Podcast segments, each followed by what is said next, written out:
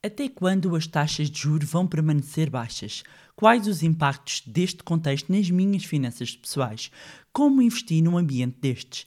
Neste episódio vamos falar sobre como aplicar o seu dinheiro num contexto de taxas de juros baixas. Olá, o meu nome é Bárbara Barroso, sou especialista em educação financeira e finanças pessoais e sejam bem-vindos ao Money Bar. Money! Here comes the money. Here we go. Money talk.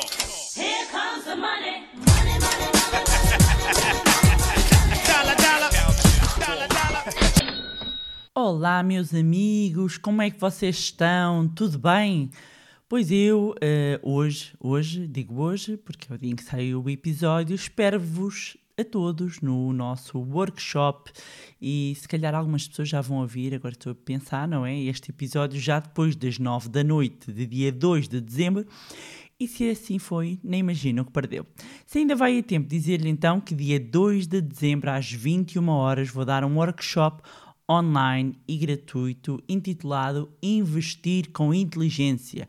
O link está na descrição e dizer-vos que no final haverá novidades sobre o melhor e mais completo curso de finanças pessoais que alguma vez desenvolvi.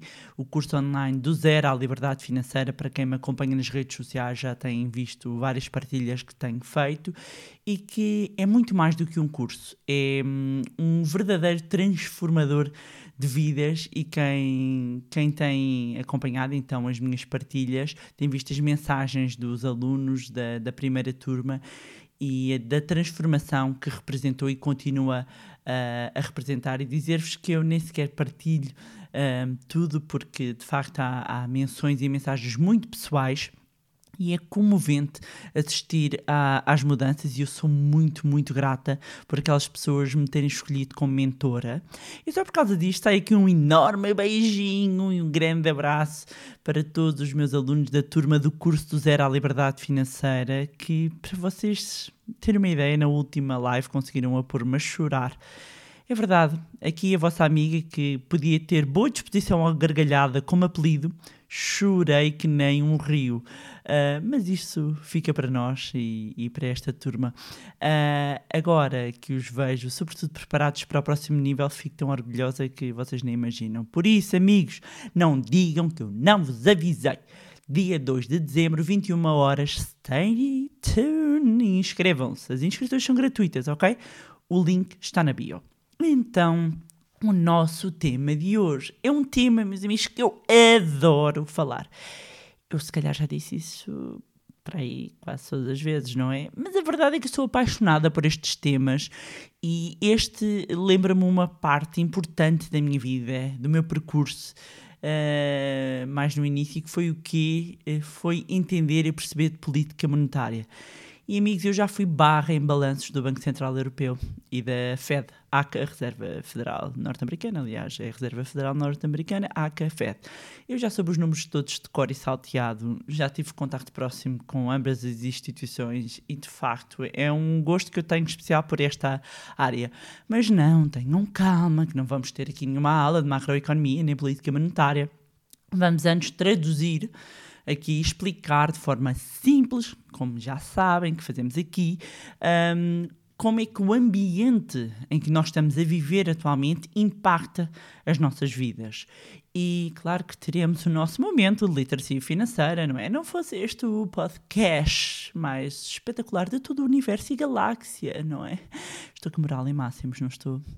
Nada disso, estou a ser realista. A culpa é de vocês, podcast lovers. Um beijo no coração e na carteira de todos vocês. E olha, meus amigos, que dá sorte, hein? beijo na carteira dá sorte. Não desdenhem, não se ponham a beijar a carteira, ok? É um beijo virtual. Bom, adiante, vamos começar por fazer aqui um quase um fast forward. Vou resumir porque como devem imaginar, não é? Há cursos inteiros na Faculdade de Economia para explicar e, e pós-graduações em política monetária, portanto, não vai ser aqui no nosso episódio que vocês vão ficar com um mestrado ou um PhD em política monetária, mas vou-vos tentar contextualizar. Então, fazendo aqui um fast forward, desde que aderimos ao euro, alô, pessoas que nasceram depois dos anos 2000, sabem, antes havia um escudo, ok? Uh, e dizer que hum, deixou de ser o Banco de Portugal a tratar da política monetária e passou a ser o Banco Central Europeu. E, para quem não sabe, o principal objetivo do Banco Central Europeu é a manutenção da estabilidade dos preços e tem, assim, como objetivo garantir níveis elevados da atividade económica, emprego, consequentemente o bem-estar dos, próximos, dos próprios cidadãos e, entre outras funções, um, além de garantir a estabilidade dos preços, está a fixação das taxas de juros dos empréstimos que concede aos bancos comerciais da zona euro. O BCE também faz a gestão das reservas das divisas da zona euro, vendendo e comprando moeda para equilibrar as taxas de câmbio.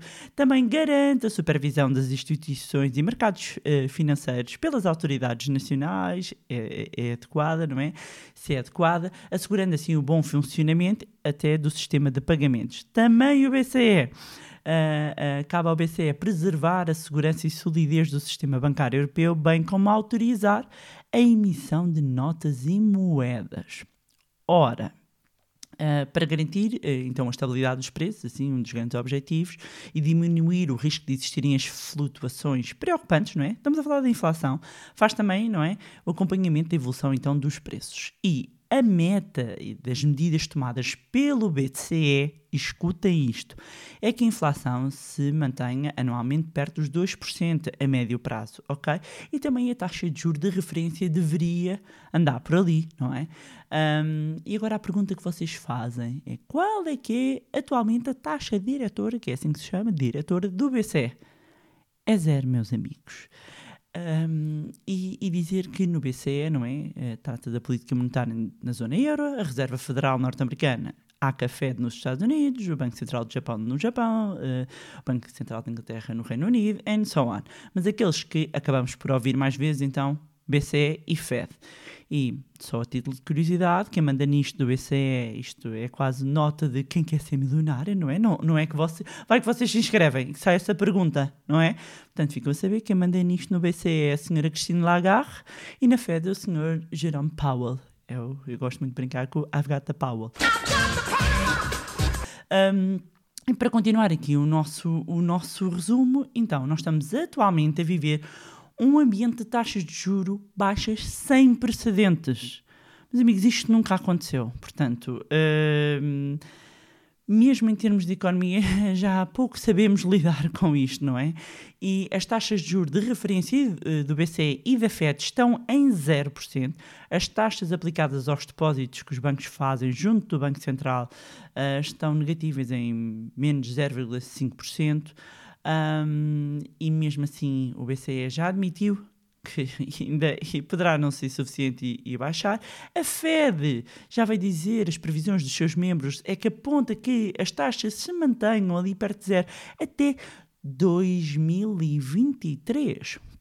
Portanto, qual é que é o impacto disto tudo? Ou seja, vocês ligam a televisão, veem os jornais, veem ali as gordas, o jornalista me chamava as gordas, não é? que são os títulos, e ouvimos isto tudo e parece uma coisa muito longe, lá muito longe, mas a verdade é que isto tem impacto no nosso bolso.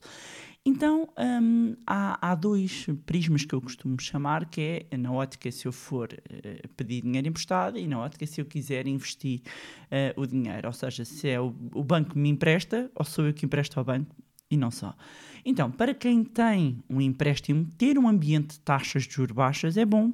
Ou seja, uh, uh, para quem também faz emissão de dívida, uh, os governos, as empresas, é bom. Porquê? Porque se vai endividar a uma taxa de juro mais baixa, torna a dívida mais sustentável. Para quem vai pedir um crédito ao banco, as taxas de juros estão mais baixas, significa que se calhar até pode financiar diferentes produtos ou bens que não conseguiria. Um, para as empresas, o facto de terem acesso a dívida, a crédito, a empréstimos mais baratos, podem financiar projetos, uh, podem uh, atualizar aqui a parte de capital, ter outros investimentos empresariais mais produtivos, ou seja, com isto, pretende então que haja um crescimento dos negócios, que, eh, portanto, com, se há mais cash flow, também aumentam, depois, isto depois passando para as empresas cotadas, aumenta o preço um, das ações. Mas pronto, isto, um, no grosso modo, é ok, ambiente de taxas de juro baixas, bom para quando eu vou pedir dinheiro emprestado. Quando eu vou pedir dinheiro emprestado, ele está mais barato do que quando temos um ambiente de taxas de juro um, baixas, não é? Quando falamos então, por exemplo, de empréstimos, crédito de habitação, normalmente a taxa de juro utilizada como referência é a Euribor, não é a taxa diretor do BCE.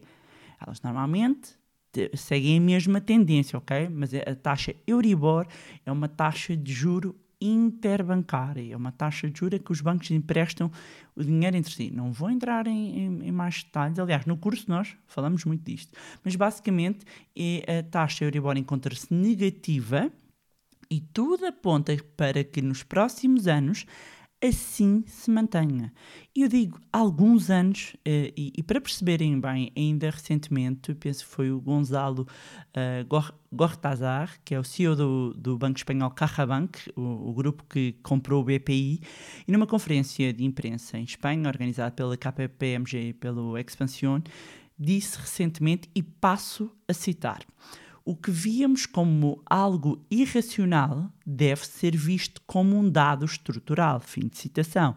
E acrescentou ainda que estamos perante um cenário em que as taxas não voltarão a território positivo, pausa dramática, até 2031. Say what? Ora, volto a frisar que são expectativas e que não sabemos se irá ser mesmo nessa data, ah, ou, se, ou se pode ser antes ou pode ser depois, mas para já, no horizonte que nos é possível ver, nada faz antever uma subida de taxas. Portanto, ah, ah, tudo isto que vos falei do ponto de vista de tomar emprestado é válido. Mas eu ainda fui mais longe, meus amigos. Eu fui cruzar aqui uma informação para vocês. Portanto, o que é que eu fui fazer? Que isto é um podcast de altíssima qualidade, não é? Portanto, eu fui mergulhar nos dados dos futuros da Euribor a três meses e posso-vos dizer que até 2026 as taxas de juros interbancárias, ACA Euribor, deverão permanecer em eh, com juros negativos. Ou seja, a expectativa do mercado é que as taxas que servem de referência à maioria dos créditos à habitação, estou a falar aqui da Euribor, se mantenham negativas pelo menos até 2026. Ok? Portanto, meus amigos, nós encalhámos aqui neste ambiente e depois ainda haveria aqui o facto, e não vou entrar no, na parte do quantitative easing e explicar o que é que é o quantitative easing, a tal bazuca do BCE, se quiserem que eu entre um dia destes mais a fundo, hashtag bazuca. Também vai ser super engraçado aquelas pessoas que não ouvem e de repente começam a ver no, no, ou, ou, ou na descrição onde vocês estão a pôr, ou então ir ao meu Instagram e na foto que eu sempre, ou no meu do Manilab, na foto onde eu ponho sempre referente ao episódio, o pessoal começar a ver tudo bazuca, bazuca, um bocado assustador, não é? Mas se quiserem que eu entre mais a fundo e explique então o que é, que é isso da bazuca do BCE hum, e qual, qual é que é o impacto que isso tem. Então, está arrumado aqui, ok, eu tenho um crédito, porque é que me interessa perceber este ambiente de taxas de juros baixas? Ok, já percebi de forma resumida, mais barato. Do outro lado, ora, num ambiente de taxas de juros baixas, por um lado pedir crédito fica mais barato, por outro, conseguir retornos com baixo risco, meus amigos, é praticamente inexistente. E façam o seguinte exercício. Se forem ao banco, agora evitem, ok, por causa da Covid, mas podem ir online. E se quiserem colocar dinheiro num depósito a prazo, vejam quanto é que o banco vos oferece. Muito possivelmente perto de zero. Não sei, a volta e meia aparecem ali umas campanhas, mas atenção que às vezes oferecem uns juros e dizer que se é trimestral tem que fazer o período de capitalização, ou seja, hum, se é um juro trimestral tem que dividir por 4 ou pelo número de dias eh, para perceber, eh, ou seja, a taxa é anual, mas depois tem que dividir pelo número de dias. Ok, mas não vou entrar agora aqui a explicar isso. Mas perto de zero. E até os certificados da Forro, instrumento de poupança com capital garantido e com risco Estado, ah, para dezembro, e eu fui ver, claro, não é? Podcast de qualidade, vai ver os dados, não é? Portanto, atualizadíssimos, meus amigos, que não andam aqui a brincar. Eu sou vossa amiga do coração e aqui, de forma altruísta, gratuita, fui ver os dados ah, da Agência de Gestão da Tesouraria e da Dívida Pública de Portugal, conhecido como IGCP, e as novas subscrições para a série E, que é a série atualmente disponível para subscrição, portanto, divide-se em séries, a que está disponível para subscrição, para dezembro de 2020 tem uma taxa bruta de 0,478%. Ok? Portanto, para um investidor que procura algum retorno com muito baixo risco, o que é que isto quer dizer? Que é mau este ambiente de taxas de juro muito baixas. E, e portanto, olhando eh, para, para este prisma agora do investidor, e estou a pensar também aqui, por exemplo, os fundos de pensões, etc., em questão dependentes, porque obviamente quando, quando aplicamos as nossas poupanças num determinado fundo, os gestores de fundos de pensões depois têm que fazer a gestão para garantir que aquele complemento de reforma está lá, não é? Um, na nossa idade da reforma, não é? E, e que estão dependentes, não é? Os fundos de pensões estão dependentes do rendimento proveniente dos juros, a queda das taxas de juro, não é? Ou seja, este ambiente de taxas de juro muito baixo vai obrigar a procurar retornos e ativos financeiros com maior risco, com uma maior maturidade. Hum, o, o- que leva eh, aqui a, a que haja. É diferente o, o ambiente risco-retorno, estão a perceber? Enquanto se calhar há 10, eh, 20 anos conseguiríamos, há 10, pelo menos 10, 12, 15, conseguíamos ali depósitos 3, 4%, essas, essas rentabilidades, não é? Com risco baixo, mas também o crédito era mais caro. Hoje não. Hoje temos crédito, e estava a dar o exemplo da Euribor, valores negativos, portanto, a rentabilidade dos próprios bancos anda muito condicionada. Hum, quando vamos eh, tentar assumir pouco risco e procurar algum retorno, esqueçam lá isso. E mesmo a nível particular, ou seja, quem em vez de delegar faz, faz procura retorno para os seus investimentos, isto vai empurrar os investidores para segmentos financeiros ainda mais arriscados, uh, uh, mais longos, para conseguir uh, aqui algum retorno. E há quem seja muito crítico disto, ou seja, que este ambiente de taxas de juros, esta situação toda de agora os bancos centrais andarem a imprimir dinheiro e estarem tipo a suportar, temos as economias ligadas à máquina, um, levar a uma valorização excessiva, porque tem que pensar assim. Eu não consigo retorno no banco, eu não consigo retorno se, uh, ali, acolá. Eu tenho que assumir mais risco. Ora, se eu assumo mais risco, isto está a levar que muita gente vá inclusivamente para o mercado acionista. Portanto, uh, indo para o mercado a, acionista, vendo cada vez mais uma procura por essa valorização, pode levar aqui a um insuflar um, de alguns preços, não é? Um, mas aqui o bottom line, o ponto fundamental é tem de se procurar mais risco se quer ter mais retorno. Acabei de mostrar e acabei de vos demonstrar através de dados que estão disponíveis ao dia de hoje, da expectativa, portanto, não vai ser ali ao virar da esquina, a não ser, a pandemia também não estávamos a contar com ela, mas antes disto, ou seja, antes disto já tivemos, uh, isto foi desde a crise do subprime, portanto estamos a falar uh, de 2008, portanto temos a falência do Lehman Brothers a 15 é 15, depois lembro perfeitamente. Era 15 de setembro, portanto, uns dias depois há um acordo dos bancos centrais europeus, foi isso que travou a Euribor em máximos e ela vem para ali abaixo e, meus amigos, para não mais parar. E foi assim. E, e portanto, chegados aqui, meus amigos, percebem o quão importante é um, não deixarmos o dinheiro parado debaixo do colchão, perceber o quão importante é não se porem seguir as dicas quentes dos amigos, nem daqueles que, os pseudo-especialistas, não é? Um, que, que na realidade não o são, não é? E, e, e deixar-vos este alerta, a sério, deixar-vos este alerta, porque eh, isto a internet é um mundo, de facto, e, e, e, vou vendo, e às vezes mandam muitas coisas uh, de pessoas que não têm mal nenhum, estão a partilhar a sua experiência, estão a descobrir e à medida que vão descobrindo, vão partilhando, Pá, mas não se, posicionem, não se posicionem como especialistas, não é? Uh, é que isto não estamos a falar de cremes, sem desprimor nenhum para os blogs, youtubers e coisas de, cremes, de cremes, mas não é, ah, eu vou aqui experimentar e depois partilho se isto tira as rugas ou se funciona. Um, e, ou que não basta fazer um disclaimer dizer ah, não estou a dizer para não experimentar ou não investir este, este produto. Pá, desculpem lá, isto é falta de ética, falta de rigor, falta de responsabilização quando falamos de educação e literacia financeira. E isto é uma, é uma questão que para mim toca-me pessoalmente, porque eh, quando falamos de educação, de literacia financeira, quando, quando estamos a influenciar outros, uh, quando nos queremos posicionar como uma autoridade, apesar de eu acreditar claramente.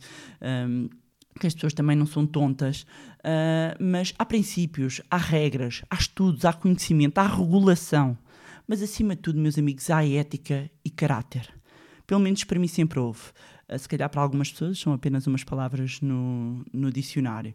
Mas abram os olhos, é o que eu vos digo, ok? Abram os olhos. E às vezes alguns até têm umas boas capas, ok? Agora que fechei este parênteses aqui, mais sério, vamos aqui, vamos, vamos fazer um get together ok? Uh, regressando então aqui, percebemos que dinheiro debaixo do colchão não, não vai dar, amigos. Ainda falta juntar aqui o fator de inflação.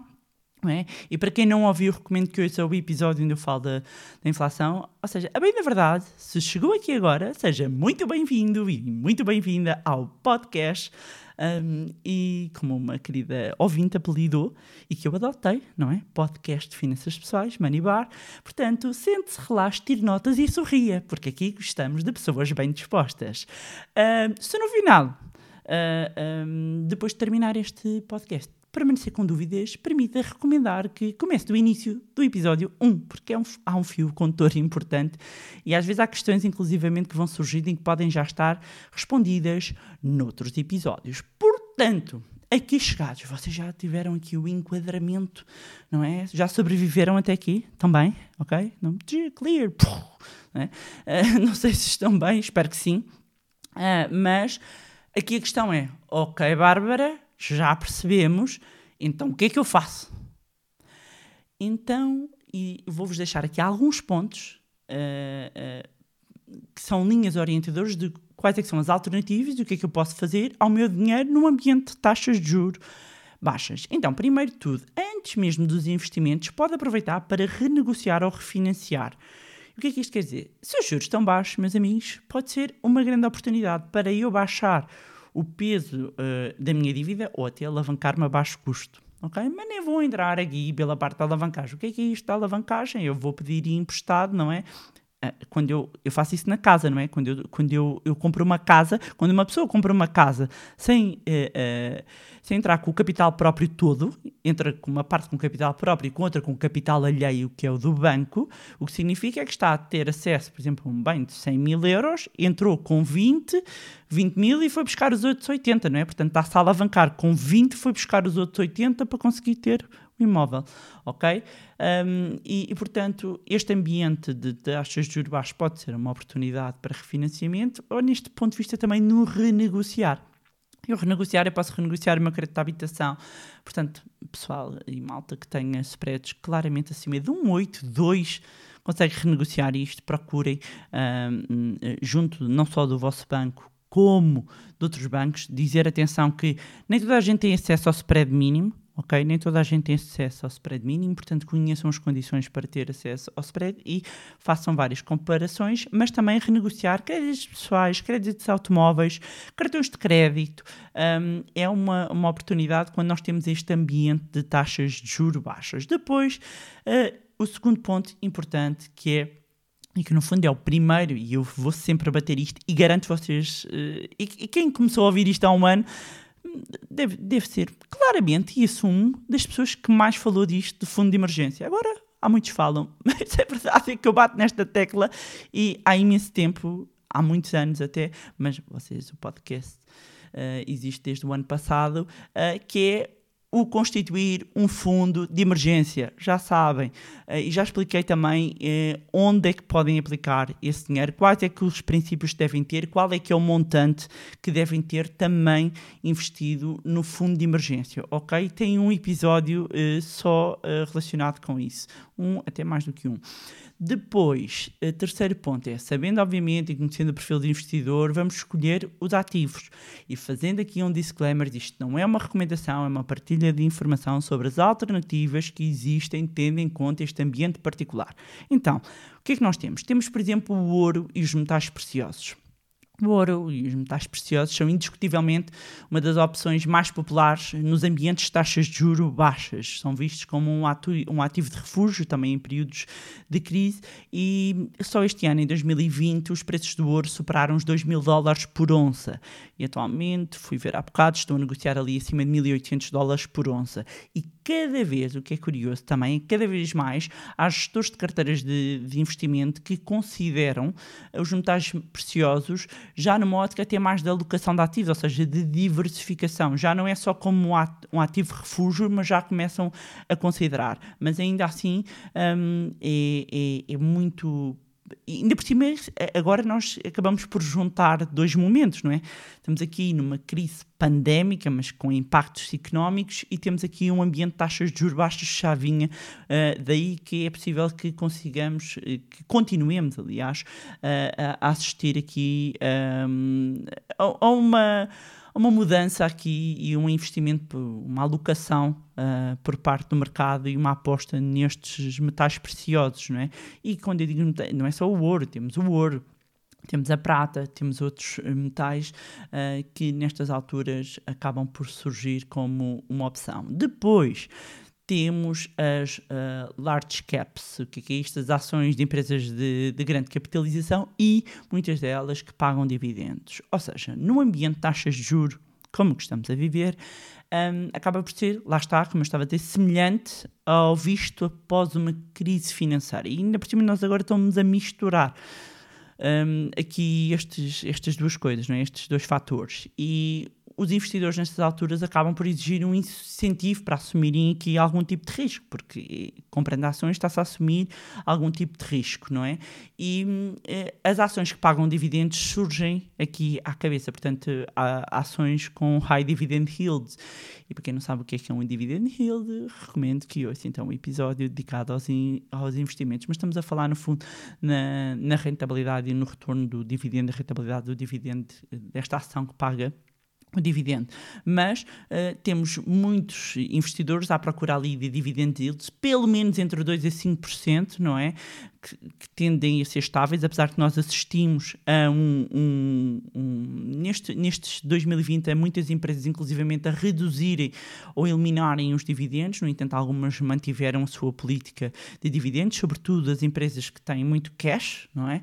Um, e, e que não viram os seus negócios dramaticamente afetados a ponto de terem que travar o pagamento de dividendos para aproveitar esse dinheiro para manter a sua operação, porque em algumas um, aconteceu, mas uh, de facto, e, e porquê este, este range, né, estes 2 a 5%? Porque normalmente aqui uma comparação que havia sempre era com as bonds a 10 anos, uh, com as obrigações a 10 anos do Tesouro, nomeadamente do Tesouro norte-americano, uh, e, e neste momento lá está quando as taxas de juros estão muito baixas, vai-se à procura de retornos um, e aqui da segurança uh, que, e da estabilidade normalmente dada pelas large caps, empresas de grande capitalização que pagam historicamente dividendos e conseguem ter então estes uh, retornos próximos destes valores. Depois temos as obrigações de boas empresas europeias, as chamadas High Grade Corporate Bonds, e que no fundo são ah, obrigações de empresas com boa notação financeira, com bom rating.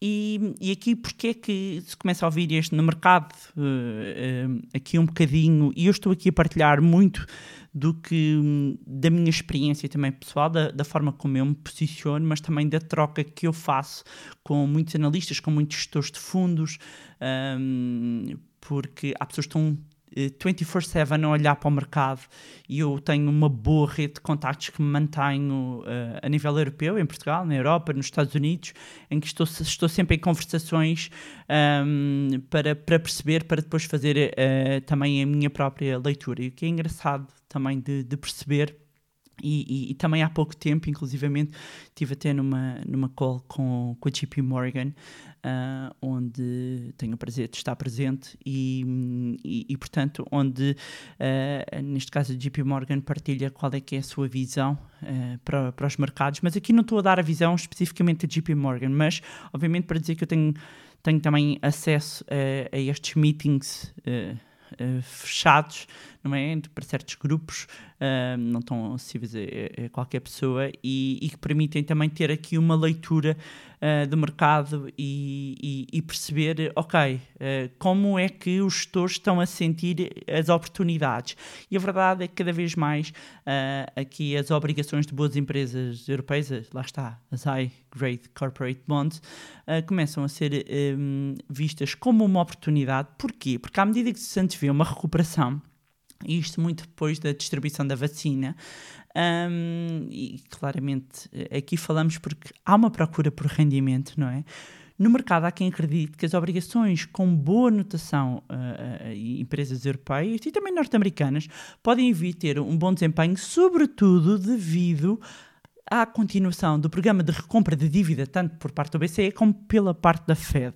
E aqui, lá está a questão do quantitative easing, uh, em que inclui uh, a, compra de dívida de empresas e de Estados que cumpram determinados critérios. Portanto, empresas que cumpram determinados critérios vão ser alvo de compras por parte um, do BCE e, portanto, podem surgir aqui como uma oportunidade de diversificação. E isto leva-nos ao último ponto do que fazer, obviamente, no ambiente de taxas de juros baixas e sabendo que isto vai continuar, meus amigos. É a base, é a base em termos de investimento que é diversificar a vossa carteira de investimento, o vosso perfil, independentemente de vocês fazerem uma gestão ativa, uma gestão passiva. Isso é a base uh, uh, da diversificação, é transversal. Ok? Portanto, depois de vocês saberem qual é que é o vosso perfil de risco, quais é que são os vossos objetivos, diversifiquem o vosso portfólio e, e perceberem uh, e diversificar como em, em, em ativos e em setores que não, não tenham correlação. O que é que é isto? Não tem correlação em que não vão para o mesmo sítio, quando se comportam, que, que, preferencialmente às vezes até que vão em sentidos uh, opostos. E também deixar aqui uma recomendação, que é não se em lobitos, ok? Tenham calma, não se em lobitos, e não se em lobitos, pai, com 50 ou 100 euros, um, que eu vejo há muitas, há muitas pessoas uh, acharem que de repente vão ganhar o mundo com 100 euros ou com 50 euros, mas vale jantar fora. Sempre se estimula a economia, ou neste caso encomenda-se, não é? Uh, porque agora que a, que a, pandemia não se pode ir, uh, estou aqui, estou aqui a brincar um bocadinho e a falar um bocadinho a sério, porque as coisas têm que ser feitas com calma e com cabeça. Eu não estou a dizer com isto que 50 ou 100 euros não seja poupança destinada a investimento. É. E pode-se conseguir poupar e de forma consistente com pouco. E do pouco transformar algum. Nunca vai ser muito, muito, muito, muito, a não ser que tenham muitos juros compostos a trabalhar, esteja bem diversificado e vocês tenham muitos anos. Porque o, o, o que eu vou percebendo é pessoas que querem pegar em 50 euros e achar que vão transformar 50 euros em 3 anos, sei lá, em 50 mil euros. Pode, pode acontecer, mas isso é com business próprio. Isso, meus amigos, se vocês quiserem, eu faço, garanto-vos, eu faço um podcast, um podcast, um videocast só de business para dar dinheiro, ou seja, um podcast de empreendedorismo. Quem quiser um episódio de empreendedorismo, hashtag empreendedorismo. E eu garanto-vos que aí, com pouco é possível turbinar um, realmente o, o, os rendimentos. Quando nós falamos de investimento, nós precisamos de tempo, ok? De tempo. E uh, também, isso vou deixar também para, para outro episódio, que é um, como é que nós dividimos aqui o nosso dinheiro e claramente não é dinheiro que nós vamos precisar, muito menos numa altura em que ainda se antevêem alguns meses desafiantes, mesmo em termos de económicos, portanto, refreiem o lobito do Wall Street que existe em vocês um, e, e, e, acima de tudo, tenham uma estratégia, ok? Tenham uma estratégia e investam na vossa literacia financeira. A sério, isso é o mais importante. Invistam na vossa literacia financeira. Um, se não sabem por onde é que hão de começar, Olha, comecem por ouvir este podcast, porque só quem ouve, eu já noto que houve um, transformações, ok? Mas uh, não desanimem, volto a dizer, porque eu acho que há gente que pode, mas não, não, não vou dizer isso, porque os ouvintes deste podcast são espetaculares. Se é novo, pronto, eu, para, para, os novos, para os novos, isto é só para os novos, não é? Não é para a malta uh, que já cá anda, para os novos, que é, não estou, volto a frisar, não estou a dizer que se tem pouco, não deve investir Claro que deve. Comecei com muito pouco, mesmo. Ok? Comecei com muito pouco. Uh, o que acontece muitas vezes é que compensa mais fazer bolinho. Sabe o que é, bolinho? O que eu chamo de bolinho? O que eu chamo de bolinho é juntar o dinheiro ok? Lá está, conforme o objetivo e o instrumento onde vocês queiram investir e a estratégia. Por isso é que vocês têm que ouvir os episódios todos, porque para algumas estratégias, um dollar cost averaging e para alguns instrumentos, se for um PPR, se for delegar, se for um ETF, o que for, podem continuar a investir. Agora, para outras alturas, por causa dos custos, e as comissões pode uh, uh, ser mais benéfico fazer bolinho. Junta e depois de já ter um montante, aplica esse montante. E nesse caso, até pode separar aqui um dollar cost average por mais tempo. ok? Ah, e pronto, era isto para, que tinha para vos trazer em mais um episódio magnífico do podcast de Finanças Pessoais Manibar. Já sabem que espero por vocês no workshop Investir com Inteligência, 2 de dezembro às 21 horas. Inscrição gratuita no link. Um, envie também para os familiares e amigos. Aproveitar para reforçar e reiterar, como sempre, o vosso carinho, as vossas mensagens, partilhas, e-mails, fotos, tudo e tudo e tudo. Já sabem que podem acompanhar o meu Facebook e Instagram, cujos links vou deixar também na descrição e juntarem-se ao nosso grupo de Telegram. Mais uma vez, não se esqueçam de subscrever o podcast onde estiverem a ouvir. Deixem lá uma avaliação no iTunes para que mais pessoas tenham acesso a conteúdos de literacia financeira. E se gostaram deste conteúdo e acham que vai ser útil a outras pessoas, partilhem. Quanto a nós, encontramos no próximo Money Bar. Money! Here comes the money. Here we go. Money talk. Here comes the money. Money, money, money.